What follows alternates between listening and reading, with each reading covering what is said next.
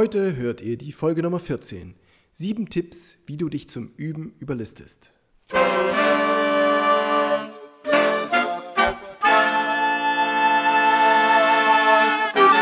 Taylors Bläser Podcast, der Wegweiser zum Lernen, Spielen und Unterrichten von Holz- und Blechblasinstrumenten. Hallo und herzlich willkommen, liebe Bläserfreunde, zur Folge Nummer 14. Sieben Tipps, wie du dich zum Üben überlistest. Wir starten mit dem Bläserreim zu Folge 14. Erstens. Höre auf dein Instrument, wie man's aus dem Fernsehen kennt. Zweitens. Stell es schick in dein Regal, schnell kannst du's nehmen, du hast die Wahl. Drittens. Spiel für Freunde und Verwandte, gern freuen sich mit auch Unbekannte. Viertens. Finde Kraft im Wochenplan und fast von selbst fängt's Üben an. Fünftens. Löse Stress und Sorgen auf mit deiner Töne munterem Lauf. Sechstens. Setze dir ein Ziel ans Ende, das dich führt durchs Tongelände. Siebtens. Kauf dir Noten zum Entdecken, die in dir Lust und Neugier wecken.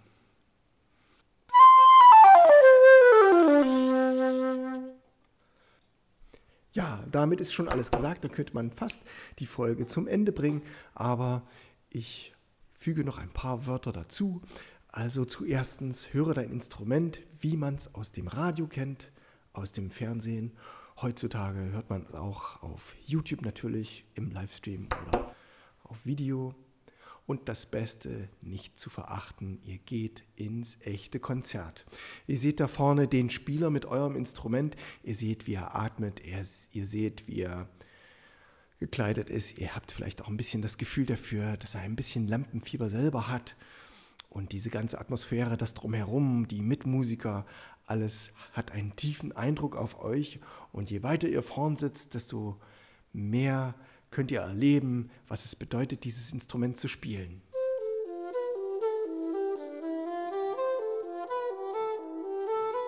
Später, wenn ihr dann in eurem eigenen Übungsraum seid, dann könnt ihr das nachempfinden, wie derjenige sich gefühlt hat beim Spielen und wie er sich bewegt hat und mit welcher Leichtigkeit er die Töne gefunden hat.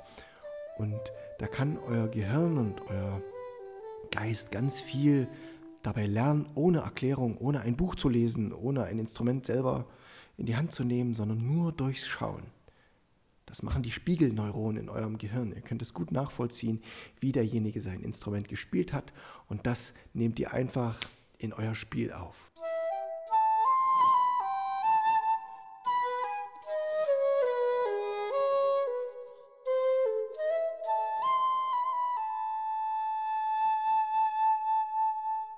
Stell es schick in dein Regal, schnell kannst du es nehmen, du hast die Wahl.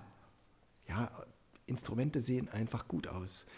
Die glänzen, also ich meine natürlich besonders die Blasinstrumente, die glänzen, die haben ihren schwarzen Schimmer und diese vielen kleinen Klappen dran oder der schöne Schalltrichter im Messing oder in, mit Silber, feinste Materialien und hohe Handwerkskunst wenn ihr die aus eurem Kasten rausholt, ihr habt vielleicht einen Ständer dafür oder ein schönes Kissen oder ein schönes Holzregal oder einen Ständer an der Wand, wo euer Instrument dran ruhen kann, dann kommt ihr immer in euer Zimmer und ping, fällt euch ein, ja, ich könnte jetzt eine Runde mein Lieblingsstück spielen oder ich könnte jetzt eine Runde üben und die Töne noch ein bisschen besser treffen und gut reinkommen.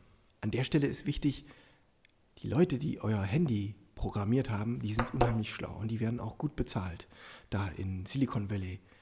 Die machen, dass jede kleine App da diese Berechtigung hat, auf eurem Startbildschirm Ping und Ping zu machen. Und da kommen so kleine Fensterchen und sagen, ja, hallo, hier bin ich, ich bin ganz wichtig, du hast eine neue Nachricht, guck doch mal hier und guck doch mal da. Tja, und euer Instrument, das liegt in eurem Kasten, das sagt gar nichts. Und deswegen müsst ihr das Instrument rausholen aus eurem Kasten. Das ist dieses Schimmern und dieses Schöne, dass das Instrument Ping macht und sagt, ja, hier bin ich, spiel mich.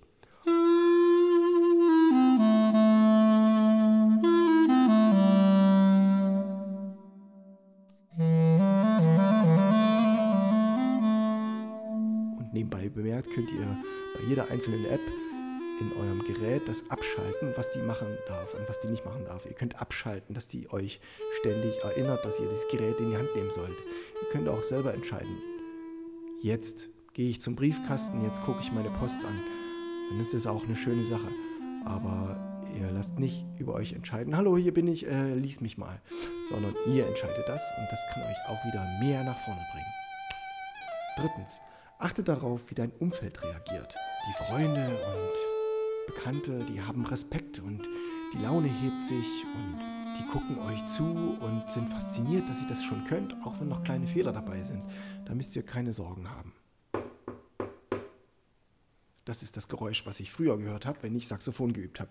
Na gut, ich war auch so frech, ich habe mir im, wohnend in einer Neubauwohnung das Instrument Saxophon gewählt und das hat man da wirklich im ganzen Treppenhaus gehört. Ähm, aber wir mussten uns dann ganz genau informieren, was man wirklich machen darf. Und man darf wirklich diese gesetzliche Zeit üben, jeden Tag. Und da muss auch jemand anders dann das erstmal aushalten. Und je schöner die Stücke werden, desto besser wird derjenige das auch aushalten können. Also nicht verrückt machen lassen und aber wenn man drüber redet und sagt, Mensch, wie geht's denn? Also gerade ist es ja noch nicht so ein schönes Stück, aber wir tun unser Bestes und unser Kind hat ganz viel Spaß am Spielen. Geht es denn auszuhalten oder welche Zeit wäre denn günstig oder wann kommen Sie denn von Arbeit? Ach, Sie kommen halb fünf von Arbeit. Ja gut, dann könnt ihr unser Kind halb vier üben. Dann kann man sich ein bisschen einigen und einfach ein bisschen ansprechen und vielleicht gibt es ja mal eine Gelegenheit für ein kleines Geburtstagsständchen oder so. Und so gelingt das auch.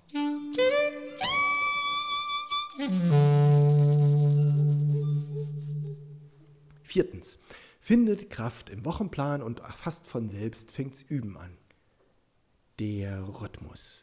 Der Rhythmus ist also nicht nur im kleinen Stück von Takt zu Takt, von Achtel zu Achtel, von Sechzehntel zu Sechzehntel wichtig, wichtig, wichtig, sondern den gibt es natürlich auch im Großen.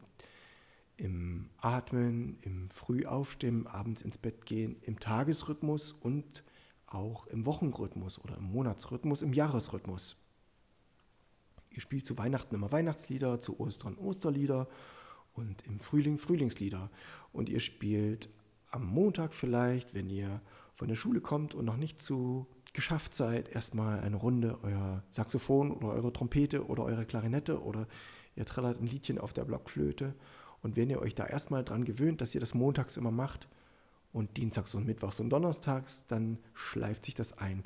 Das Gehirn ist unheimlich auf Sparsamkeit trainiert. Es möchte gern nicht so viel neue Entscheidungen treffen. Oh, soll ich jetzt üben? Soll ich jetzt nicht üben?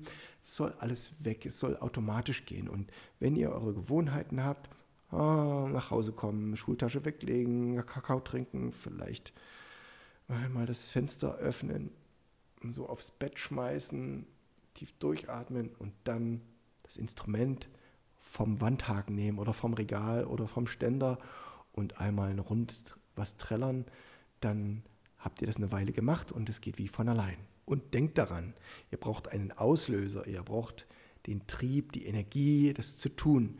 Und der Auslöser ist, dass ihr euer Instrument seht. Und die Gewohnheit ist der Fingerabdruck eures Charakters. Fünftens, löse Stress und Sorgen auf mit deiner Töne munterem Lauf. Wenn ihr euch das auch verkoppelt und angewöhnt, dass wenn es euch nicht so gut geht und ihr gefrustet seid von irgendwas, hatte jemand äh,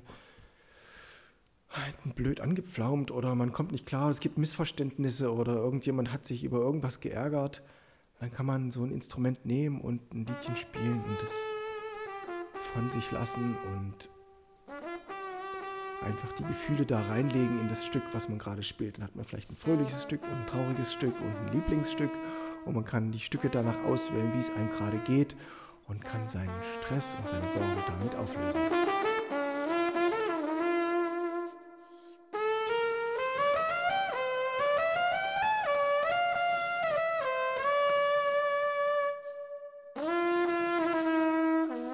Setze dir ein Ziel ans Ende, das dich führt durchs Throngelände. Ja, also manchmal ist es auch wirklich schwierig und man kann schon verzweifeln, denn die Lernkurve geht nicht einfach von 0 auf 100, Schritt für Schritt jeden Tag ein Millimeter oder ein Zentimeter, je nachdem, welche Einheiten man da dem Diagramm zugrunde legen will, sondern so eine Lernkurve geht am Anfang ziemlich steil, weil man lernt ganz viel Neues und man kann plötzlich ein Lied und noch ein Lied und noch ein Lied und irgendwann kommt der Punkt, es geht nicht mehr vorwärts. Man hat immer noch mit dem Fist zu kämpfen und dieses eine D, das quietscht immer noch und das hohe G kratzt noch und man kommt auf der Trompete nicht über einen bestimmten Punkt hinweg und man kann mit auf der Flöte einfach nicht die Stelle schneller spielen. Es scheint nicht vorwärts zu gehen. Seid euch sicher, es passiert ganz, ganz viel in eurem Gehirn, in eurem Körper, in euren Fähigkeiten. Man kann es nur nicht messen. Das wird dann an der Stelle nicht schneller oder die Finger sind nicht geschickter oder die Luft kann sich nicht ändern. Aber es baut sich was um und es entwickelt sich im Hintergrund eine neue Technik und wenn ihr geduldig immer weitermacht, immer Montag, Dienstag, Mittwoch, Donnerstag, an der bestimmten Stelle euer Instrument aus dem Regal nehmt oder vom Ständer oder von dem schönen Kissen, dann werdet ihr eines Tages merken, huch, meine Lernkurve geht jetzt wieder weiter nach oben und es entwickelt sich wieder weiter und dann merkt ihr, was ihr plötzlich dazugelernt habt. Und das habt ihr nicht in dieser einen Woche gelernt, sondern in diesen vielen Wochen davor, wo ihr regelmäßig immer wieder weiter gespielt habt, obwohl es gar nicht vorwärts zu gehen schien. Hm, wie können jetzt diese Ziele aussehen, die ihr euch da setzt? Also einmal kann es natürlich sein, eine Vorspielgelegenheit. Ihr gebt ein Geburtstagsständchen oder ihr sagt, ihr trefft euch mit jemandem und spielt mit dem zusammen was. Ein Duo für Gitarre und Saxophon. Und wenn ihr jetzt da ein Stück habt und sagt, ich würde das gerne mit jemandem zusammenspielen, mir fehlen aber die Akkorde dazu, mein Papa spielt Gitarre und ich weiß nicht, was der dazu spielen soll, schreibt mir eine E-Mail und ich mache euch Gitarrenakkorde dazu. Sagt mir, welches Stück das ist und ich, ich richte euch das ein. Schreibt mir eine E-Mail an wind.barockundjazz.de wind.barockundjazz.de. Er findet es auch in der Beschreibung von diesem Podcast. Was könnt ihr noch machen, um euch ein Ziel zu setzen? Ihr könnt einen bestimmten Ton oder einen bestimmten Umfang üben. Also beispielsweise auf der Trompete. Dann könnt ihr sagen, mein Ziel ist, ich will das hohe E sauber kriegen. Und ihr spielt das Einspiel, was ihr vielleicht von Folge 11 ausgedruckt habt und spielt es immer wieder ein Stückchen höher und nach und nach werdet ihr sehen, wie ihr dem E immer näher kommt. Oder als Flötisten, da würde man ein Stück spielen, eine Händelsonate oder ein Stück mit vielen kleinen Tönen, mit Achtelnoten und braucht einfach Fingergeschicklichkeit. Und dann nimmt man ein Metronom und sagt, ich mache das mal ein bisschen langsamer. Wie ist es denn mit 63 Tick, Tick, Tick und spielt es vor sich hin und es geht eigentlich ganz gut und ihr nehmt dann als Metronomzahl als Ziel 96 und ihr schraubt es dann nach und nach weiter hoch. 63, 66, 69, 72, 84 und irgendwann seid ihr bei 96 und habt dann euer Ziel erreicht.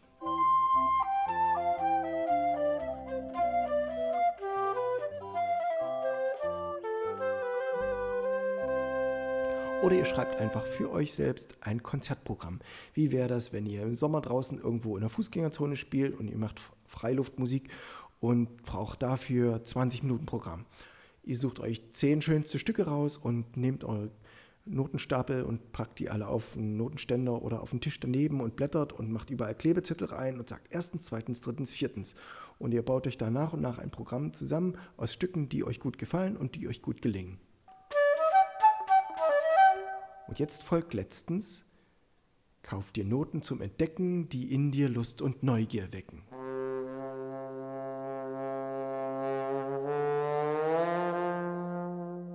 Ja, also am einfachsten ist natürlich, äh, ihr druckt euch den Osterspaziergang aus.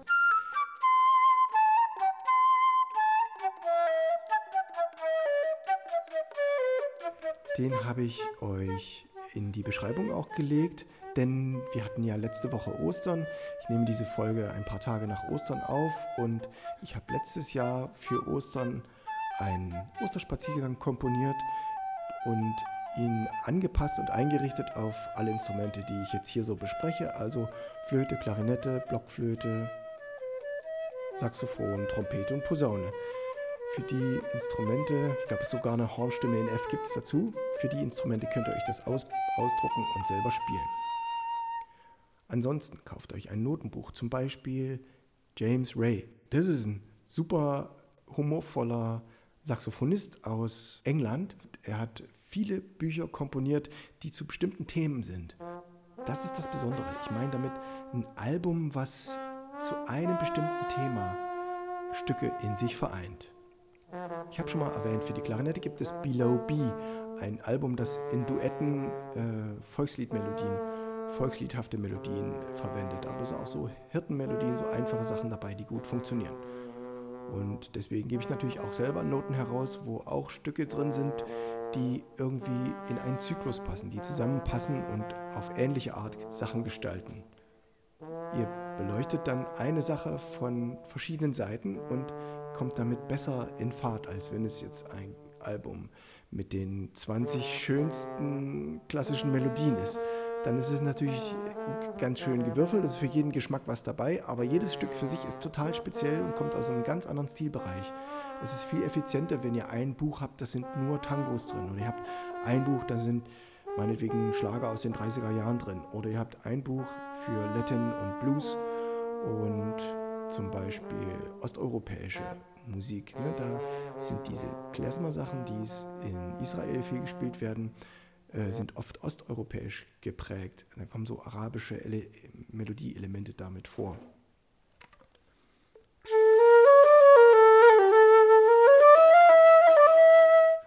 Sowas in der Art. Und deswegen habe ich ein Klezmer-Album geschrieben, wo ich solche Sachen nachempfunden habe und nicht zuletzt ein Klavieralbum zu kaufen, wo sich das zusammenfügt mit jemandem, wo ihr zusammenspielt und dann auch noch mal mehr Freude bekommt und die Stücke besser versteht, weil es eine Klavierbegleitung dazu gibt. Das wäre es für heute. Das war die Motivationsfolge Nummer 1 und nächste Woche freut ihr euch auf Motivationsfolge Nummer 2.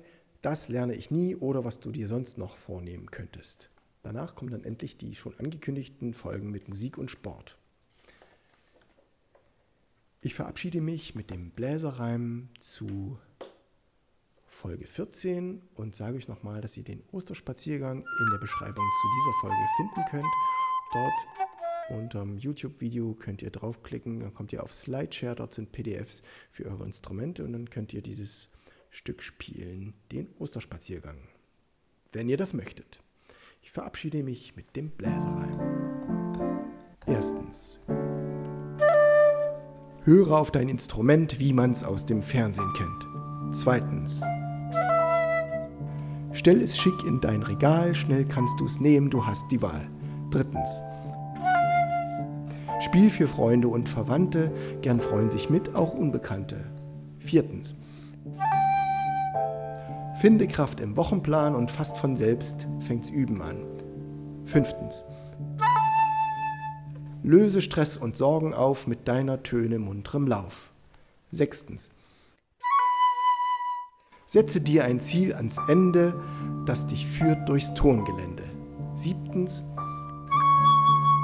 Kauf dir Noten zum Entdecken, die in dir Lust und Neugier wecken.